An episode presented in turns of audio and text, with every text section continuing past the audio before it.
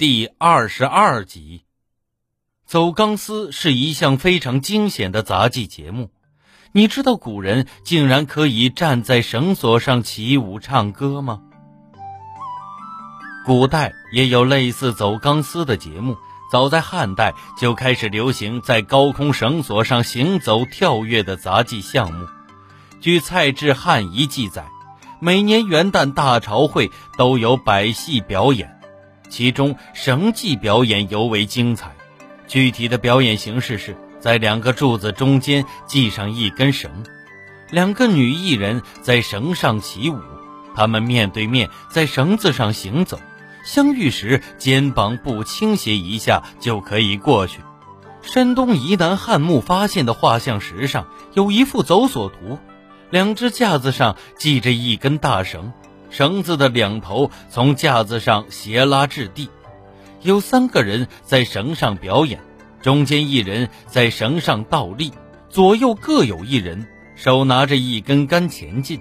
右边双手都拿杆的人正在表演跳跃。最令人胆战心惊的是，绳子下面有四把刀尖向上的尖刀，这表明汉代的绳技已经具有了相当高的水平。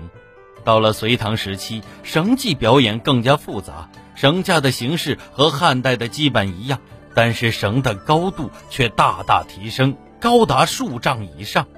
表演的花样和难度也都有提升。表演时一般还有音乐伴奏。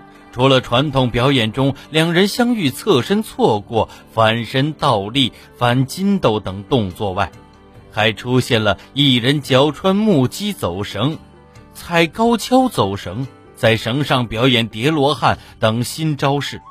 表演的艺人多是美貌女子，她们穿着华丽的彩衣，在绳上边舞边唱，非常好看。唐代安史之乱后，绳技从宫廷流传到了民间，在广场上经常有古乐队伴奏的大型绳技表演。绳技还传播到了周边少数民族地区。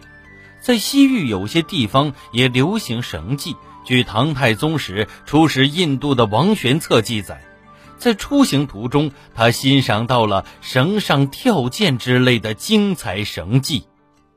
您刚才收听的是《体育娱乐中华文化十万个为什么》，同名书由中华书局出版，演播野狼。